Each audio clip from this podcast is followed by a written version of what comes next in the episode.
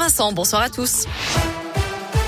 Et elle a eu une verdict attendu vendredi, alors que le gouvernement estime, selon son porte-parole, qu'on a des raisons d'être optimiste sur l'évolution de l'épidémie de Covid. Le Conseil constitutionnel rendra son avis sur le pass vaccinal dans trois jours. Il a été saisi par plusieurs dizaines de députés et de sénateurs de l'opposition, certains complètement opposés à ce pass, d'autres voulant seulement s'assurer qu'il y ait des garde-fous pour accompagner le texte.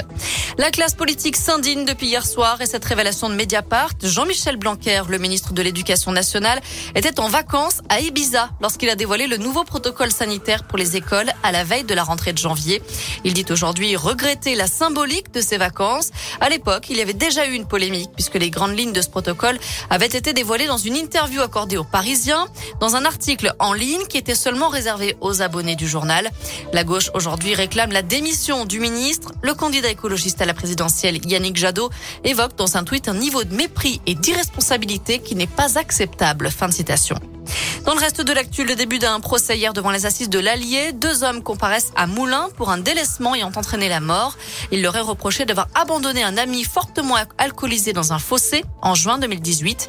Hier, les deux individus ont reconnu être liés à la mort du quinquagénaire qu'ils avaient préalablement chargé dans le coffre. Ils encourent 20 ans de réclusion criminelle.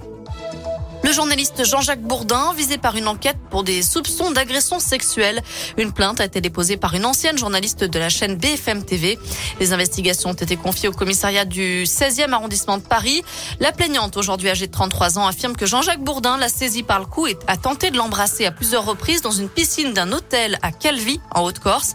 C'était en 2013 lors d'un déplacement professionnel.